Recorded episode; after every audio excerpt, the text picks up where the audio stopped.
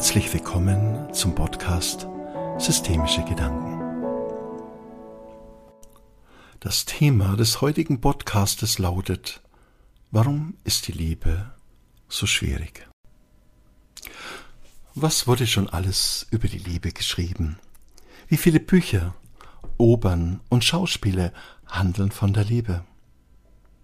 Wie oft findet sich dann in der Liebe Leid und Schmerz? Warum ist so viel Leid und Schmerz mit der Liebe verbunden? Warum leiden so viele Menschen unter dem Wesen der Liebe? Um dies zu verstehen, sollten wir überlegen, was Menschen unter Liebe verstehen, was es bedeutet, einen anderen Menschen zu lieben.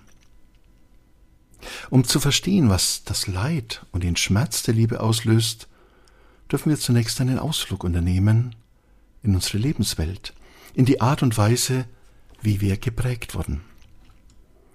In dieser Welt lernen wir, dass es wichtig ist, Besitz zu erreichen und diesen zu sichern und zu vermehren. Alle Werbung, die uns tagtäglich berieselt, zeigt uns immer wieder auf, welches Glück wir finden, wenn wir dies oder das besitzen.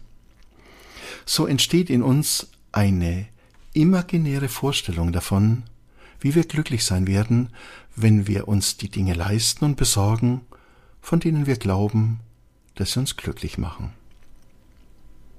Die Konditionierung geht aber noch viel weiter. Leider ist auch die Liebe davon in Beschlag genommen worden. Wenn wir den richtigen Partner finden, wenn wir ihn heiraten und er zu uns gehört, bis dass der Tod ihn von uns scheidet, so haben wir auch hier unseren Besitz vermehrt. Dies ist aber eine egoistische Liebe, denn sie soll dazu dienen, uns glücklich zu machen. Wir brauchen sie so für uns, wir wollen sie so besitzen. Wir glauben so unsere Liebe gefunden zu haben, glauben, dass uns endlich diese Liebe gehört, dass wir glücklich sein können, weil wir im Besitz dieser wunderbaren Liebe sind weil wir reich an dieser Liebe sind. Je reicher wir aber sind, umso stärker wird in uns die Angst, diesen Reichtum wieder zu verlieren. Wenn wir glauben, dass wir die Liebe zu einem Menschen besitzen, so wächst in uns auch die Angst, diesen Menschen wieder zu verlieren. Wenn wir eine Vorstellung entwickeln, wie Partnerschaft auszusehen hat, wie ein Zusammenleben diese Liebe ausdrückt, wie wir sagen können, dass wir die Liebe gefunden haben, so versuchen wir, diese zu materialisieren. Wir versuchen sie in, unserer, in unser menschliches Maß, sie herunterzuholen, um sie zu berühren und anzusehen, so dass sie ein Teil unserer Welt wird. Genau dies bewirkt aber, dass das wahre Wesen der Liebe sich uns entzieht. Wenn wir uns auf die Suche machen möchten, die Liebe wahrzunehmen, so dürfen wir anfangen, uns von gewohnten und antrainierten Mustern zu lösen. Wir dürfen anfangen, uns auf eine wunderbare Entdeckungsreise zu machen, zu einem der schönsten Phänomene auf dieser Welt, auf eine Entdeckungsreise um das Gefühl der Liebe in uns zu entdecken. Diese Liebe ist nicht abhängig von einem Menschen, einem Objekt oder einer Form, sondern sie ist etwas, das uns beseelt, etwas, was wir unabhängig vom Außen in uns spüren. Wenn wir uns so sensibilisieren, wenn wir uns trauen, uns von Gewohntem zu lösen und unser Innerstes wahrzunehmen, wird sich uns die Liebe zeigen. Wir werden sie dann als eine Fähigkeit entdecken, die uns ermöglicht, unser Leben hell und strahlend wahrzunehmen.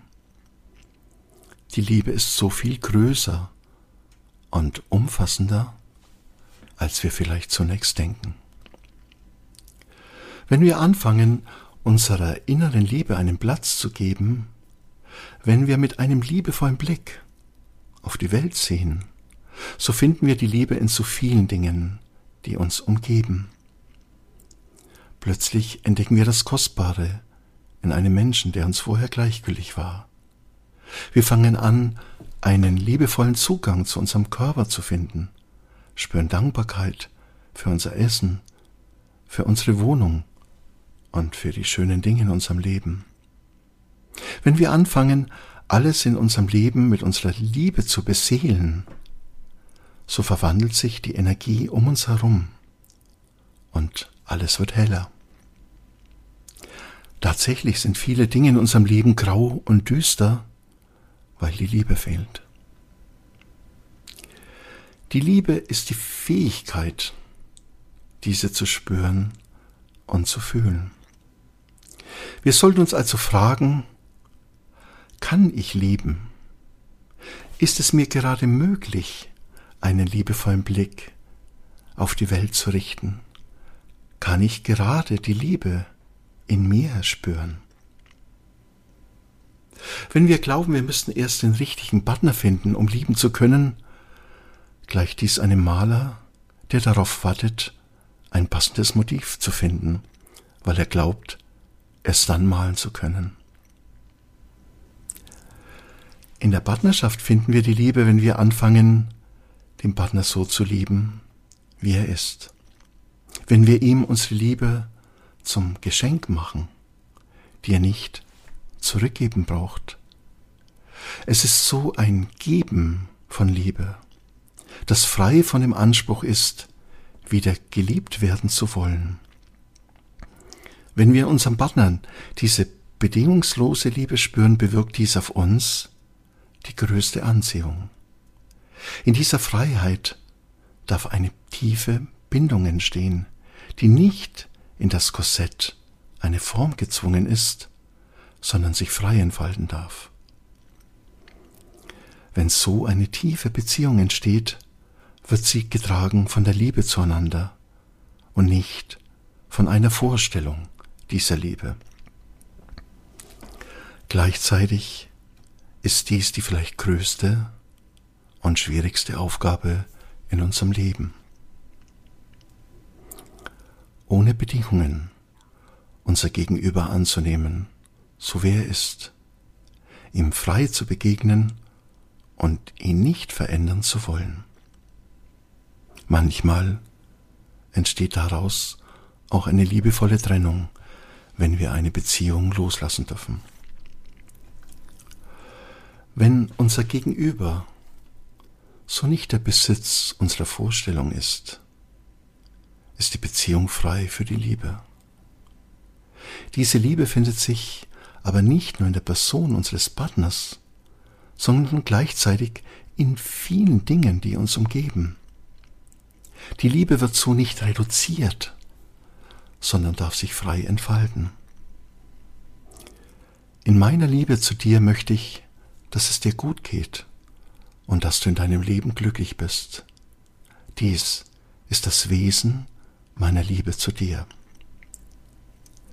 Wenn wir diese Worte in uns spüren, so sind wir der Natur der Liebe sehr nah.